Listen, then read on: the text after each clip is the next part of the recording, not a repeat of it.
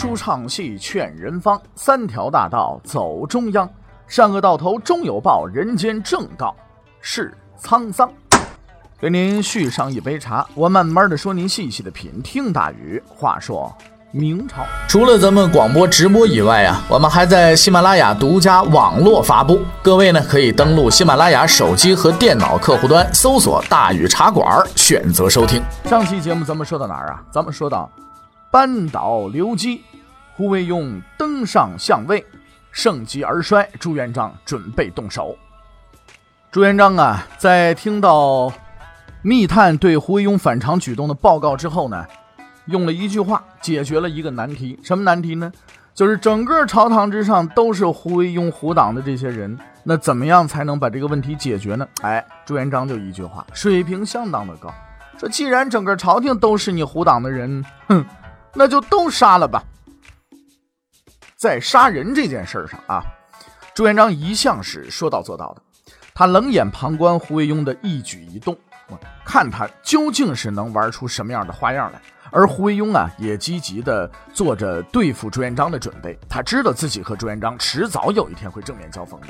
哎，这一天呢，也来得很快，是吧？在一次出游之中，胡惟庸的儿子呢，坠了马了，死在了路过的那个马车子轮的下边。胡惟庸一怒之下，没有通知司法部门，就把马车夫给杀了。这个事儿啊，传到朱元璋那儿去，他命令胡惟庸向他解释到底怎么回事啊？怎么动私刑啊？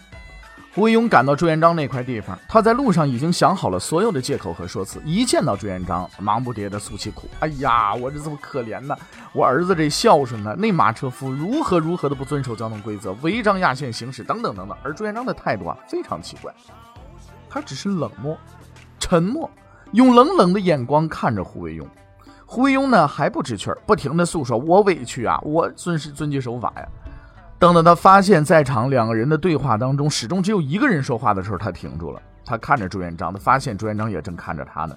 令人恐惧的沉默。朱元璋终于站起来了，他走到胡惟庸面前，用不大却十分清楚的声音，平静地说了四个字儿：“杀人偿命。”然后他飘然而出，没有再看胡惟庸一眼。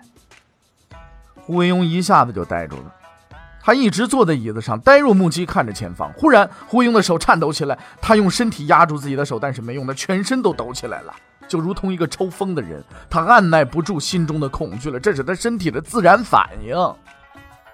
在家中与那些同党商议的时候，他觉得朱元璋似乎软弱的不堪一击啊。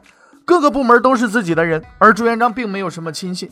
随着他的同党人数的增加，他不断的感觉到我越来越强大，我越来越能耐呀。在同党的吹捧中，他似乎看到自己将要取朱元璋而代之，成为最高统治者了。而当他真正面对朱元璋的眼神的时候，他才感觉到自己和面前的这个人差得太远了。自己也算是个人才，但自己的对手似乎并不是人呐。啊而是一把寒光闪闪的刀啊！朱元璋是这样走到这一步的。从茅草屋的风雨到黄觉寺的孤灯，从滁州的刀光剑影到鄱阳湖的烽火连天，从千军万马的奔驰当中，从尸山血海里站立起来。朱元璋经历过无数的磨难，忍受过无数的痛苦，他不畏惧所有的权威，不惧怕任何的敌人。一个个盖世枭雄在他面前倒将下去，他见过的死人比胡惟庸见过的活人还多。胡惟庸终于明白了为什么李善长不愿意和朱元璋为敌，不是他没有野心，而是因为畏惧啊！不用交手，胡惟庸已经明白自己上错了擂台，他跟朱元璋根本就不是一个级别的选手。但是后悔已经太晚了，得一条路走到黑吧。之后发生的事情有很多不同的说法，很多史料记载是胡惟庸准备谋反，为人揭发，所以朱元璋动手解决了胡惟庸。然而也有一些史料记载此时另有隐情，我们觉得后者可能更有可信度。洪武十二年十月，公元一三七九年，战成国就是今天越南中部啊。这个战成国使节呢来南京进贡，但是胡惟庸没有将此事奏报给朱元璋知道，这应该可以算是严重的外交事件了。朱元璋得知战成国使团抵达京城的时候，长期累积的怒火终于爆发，他严词训斥了应对此事负责的这个胡惟庸和汪广洋。汪广洋时任的左都御史。其实这个时候，胡惟庸最正确的方应对方法应该是认错。谁还没个打瞌睡的时候呢？他却和汪广洋啊把责任推给了礼部。他认为这样呢，这个事儿就可以了了。朱元璋充分显示了他的创意性思维，并将之运用在这件事的处理上。他没有被胡惟庸牵着鼻子走去查到底谁干了这事儿，而是先把汪广洋给处死了，然后囚禁了所有与此事有关的官员。那既然不是你就是他，那我把你们都抓起来，那一定就没错吧？刀已经架在胡惟庸的脖子上了，怎么砍那只是时间问题。他没有等太久。胡杰呢是胡惟庸的死党，他当时的职务啊是御史中丞。相信大家呢已经从我们之前的讲述当中啊熟悉了这个官职了啊，他在胡惟庸集团当中的作用非常呃有用啊，非常重要。他是发动舆论攻击政敌、拉帮结派、图谋不轨，哪样反正都少不了他。胡惟庸一直啊是把他呢当成自己的亲信，然而这个亲信呢用自己的行为重新解释了“死党”这个词的意义，就是你置你于死地的同党。他眼见着胡惟庸不行了，就把胡惟庸的阴谋呢。上报给皇帝了，哎，朱元璋等的不就是这一刻吗？他命令立刻处死胡惟庸、陈宁和胡党中的重要成员，并且灭了胡惟庸的三族。然后他命令深入调查，还有谁参与这件事了？如果查证属实，一律处死，毫不留情。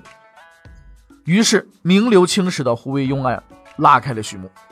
事实证明，查证属实那是很难做到的，因为这玩意儿说实在太麻烦了。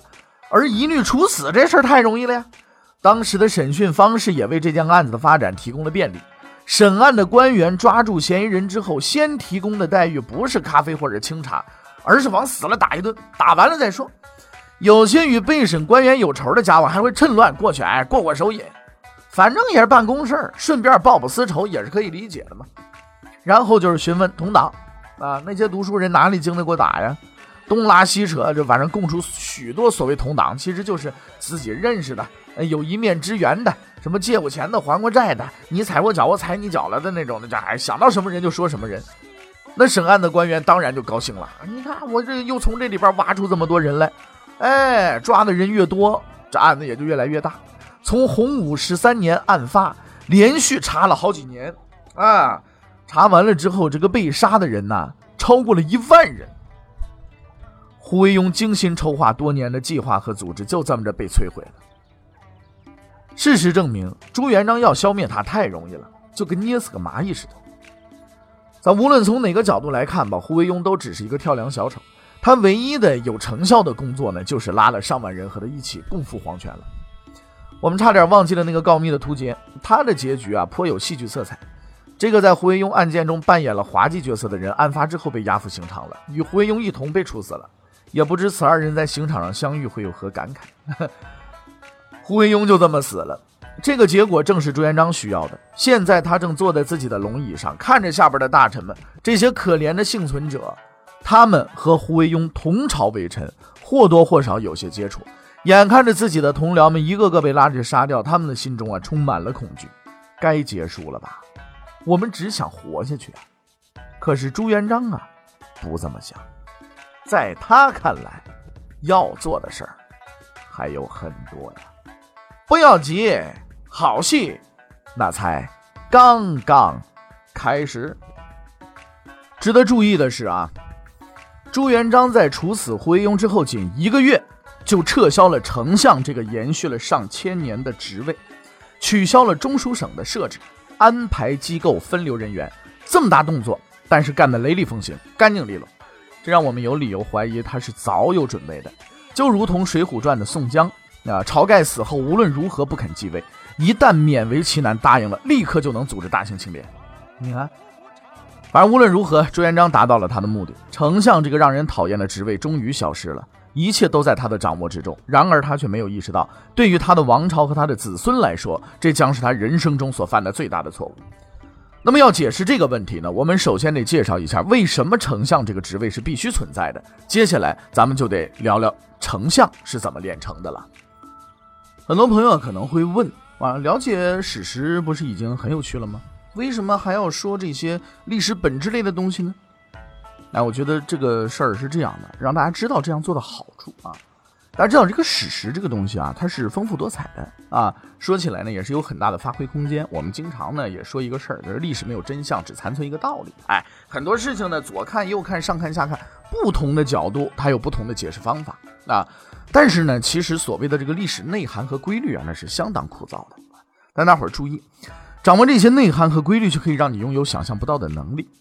相信很多人对诸葛亮和刘伯温这两个智慧化身非常崇拜，他们往往啊能够预见到事情的发展方向，即使说住在农村里，一年进不了几次城，也能知道天下大事，并且能够准确的预测未来的走向。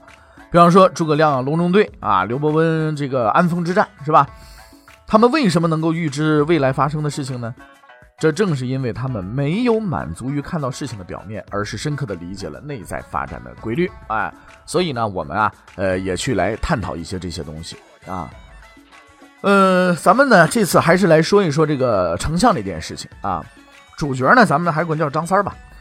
当完地主了，这次呢，用他当主角，让他当村长啊。先不能直接当丞相，现在当村长吧。说他当上了某村村长，他就要开始管理。每天他会从村东头逛到村西头，看说老李家门没锁好啊，老张家两口子吵没吵架呢，是吧？村子不大，一天可以逛个两三趟。完事之后呢，回家睡觉去。这就是村长管理生活。说不久呢，这个张三啊，村长干挺好，哎，提拔了当乡长。哎，这个乡呢就大了，他要逛一天才能走一圈于是呢，他开始啊两天逛一趟。把工作呢都交给村长们进行负责。由于工作非常出色，哎，张三呢又当上了县长，每天呢也不能出去逛去了，全部的时间要用来批示乡长们发来的报告，并且还得完全信任他们。之后呢，张三就不断的开始升官啊，从这个县长啊到市长，从市长到省长，从省长哎这就到国家了，是不是啊？到丞相了啊？这原来叫丞相是吧？现在咱们说的叫这个总理是吧？到这个地步了。这个时候呢，全国的政务啊都归他管了。我们假设没有皇帝啊，这个全国的政务呢都归他管了。这下子张三可就忙了，他连看奏章的时间、看这个文件的时间都没有了。每天见无数的人，忙到晚上还没完，各个部门的头头脑脑都找他，而他一个人啊要对这些部门的提议做出决断，那实在太累了。于是呢，他就找了一帮人呐，呃，来帮他，并把自己的权力分一部分给他。大概情况就是这样。张三儿这个位置呢，就类似于啊皇帝，他找来帮忙的那个人呢，就是现实中的丞相。由于全国事情太多，而皇帝的精力总是有限的，所以他不得不找一个或者一些人来，把一部分权力交给他们。那么大家应该已经理解了丞相的由来了啊。这个咱们说这个推理的过程呢非常简单，但是却包含了政治学上一个非常深刻的理论，就是分权制衡理论。历来的皇帝啊，不乏英明之人，他们并不比朱元璋差，却都使用了丞相制度。作为皇帝专制的封建社会，皇帝是并不愿意将自己的权力交出去的，因为一旦将权力分给别人，自己就有被制约的危险。但皇权的无限扩大性与皇帝的精力有限性的矛盾呢，必然导致丞相制度的产生。说到底吧，丞相确实是一个讨人厌的家伙。他不断的给皇帝提意见，并且呢还能反驳皇帝。那作为皇帝肯定不喜欢这家伙，他认为这个人呐只不过是自己招来干活给打工的，自己给了他工作了，给了他权利了，这个人怎么什么都要管呢？他不但要管国家大事，还要管自己的私事。想修个房子他得管，说费钱；想出去玩吧他管，说劳民伤财。哎，甚至有些过分的家伙，连自己吃饭睡觉，什么这个睡哪个老婆是吧？他也得管，不但要管，还振振有词儿，美其名曰的为了陛下龙体着想，脸上也经常是一副欠揍的表情，好像自己总欠他二百块钱似的。你到底谁是老板，谁是打工的呀？问题在于啊，你还不能发脾气，那些个士大夫们都瞅着呢，你还得接受他的意见，你态度还得好。如果你忍不住，你说的骂了他了。万是你处罚他，那麻烦来了。道理总是丞相一边，史书上会记载他敢于直言，而你就很不幸的背上了不纳谏的恶名。下边那些官员也会站在他那一边，并且用崇拜的眼神看着。嚯，你这丞相当来！那些丞相们心里也都清楚着呢，所以干这事儿的时候往往是前赴后继，好像巴不得你打他一顿才好呢。哎，你说这些家伙是不是特别讨厌呢？所以就因为这些啊，皇帝呢，并不是很喜欢那些丞相的。哎，他们其实都跟朱元璋一样，想想想怎么着把丞相给弄下去得了。但是问题在于，你如果取消了这个职位，所有的事儿你就得自己亲力亲为了。可是辛苦当上皇上，并不只是为了干活啊，你得要享受生活呀，对不对？哎呀，皇上也自己想了，自己也不是铁人三项赛的选手，没有那么强的精力嘛，所以这个职位一直就保留下来，直到朱元璋干皇帝为止。朱元璋这个人从小吃苦耐劳，小伙子身体棒，精神头倍儿足，饭量也大，一顿饭能扒拉好几碗饭。但是呢，他不但是铁人赛的这个冠军级选手，呃，估计练过长跑，耐力还很强。在他看来，把丞相赶回家，哎，不就是多干点活吗？干得过，自己累点吗？不要紧，能有什么呢？于是呢，历史上就留下了劳模朱元璋的光辉事迹。呃，吴晗先生统计过啊，从洪武十七年九月十四日。到二十一日八天内，朱元璋收到了一千六百六十六件公文，合计三千三百九十一件事儿，平均每天要看两百份文件，处理四百件事儿。你说这是一个多让人胆寒的数字啊！我就拿我个人来讲的话，我一天让我处理三个事儿，我就得撅过去，我就处理不完。一天让我处理一个事儿，我都烦的要死，对不对？你说这么多事儿啊，你受了受不了？两百份文件，每天处理四百件事，你这个数字太让人胆寒了。朱元璋那个时代没有劳动法，他干八天也不会有人给他加班费，但是他就这么不停的干下去，这也使得他很讨厌那些啊半天说不到点子上的人。有一著名的故事就表现了这一点。当时的这个户部尚书太素啊，曾经上了一篇奏折给朱元璋，朱元璋让人读给他听。结果读到一半就用了将近三个钟头的时间，都是什么什么三皇五帝仁义道德。朱元璋当机立断，是是是，停停停停停，不要不要读了，数了一下字数已经一万多字了。朱元璋气急了，说说说，赶紧把这太素给我传来，让侍卫把他狠狠的给暴揍了一顿。所以你可以看得到啊，废除丞相制度之后，朱元璋是付出了沉重的代价。不过他呢不在意，因为在他看来，不就多干点活吗？对吧？不就得了吗？然而事情远不像他想的那么简单。为了更清楚地说明皇帝和丞相之间的权力制衡关系，我们用另一种方式来表达。双方的关系其实可以用拔河这个运动来形容。皇帝和大臣分别在绳子的一头，向着自己的方向拉。这项运动并没有裁判，但却有一项不成文的规则，那就是不能太过分了。双方的进退都有一定的限度，这个限度正是上千年的政治实践划定的。他告诉拔河的双方，哪些事情是皇帝可以做的，大臣不能干涉；而哪些事情是大臣应该管的，皇帝必须允许。而朱元璋啊，不守规则，在那上千年的皇帝大臣的博弈中，这规则一直是在不断完善的，双方都知道自己该干什么，不能干什么。就在这样的规则中，朱元璋不守了，权力那个时候是达到平衡的，朱元璋不守这个规则。他把大臣们拉得东倒西歪，并宣布你们被解雇了，然后拿着那根绳子回家晾衣服去了。他似乎认为这样就解决了问题，权力由他一人掌握就可以了，不再需要所谓的平衡了。事实证明他错了，历史规则不是朱元璋就能改变的。既然朱元璋并不喜欢这种平衡，历史将给他和他的子孙安排另外的拔河选手，而这个选手与之前那些人又不一样了，他们。也不守规则，后边的事情后边再说，到了点儿了咱们再聊。哎，咱们还是先说朱元璋杀了胡惟庸之后，他杀了胡惟庸以后废除了丞相制度，但是他并没有罢手，他的眼睛啊又转向了掌握军权的大都督府。当时掌管都督军权的正是他的外甥李文忠。事实证明，在不信任大臣这一点上，对自己的亲属他也一视同仁。他改组了大都督府，把这个军事机构分成了左、中、右、前后五部分。至于原来的统帅李文忠，他也没放过。那么，他把李文忠怎么样了呢？欲知后事如何，且听下回分解。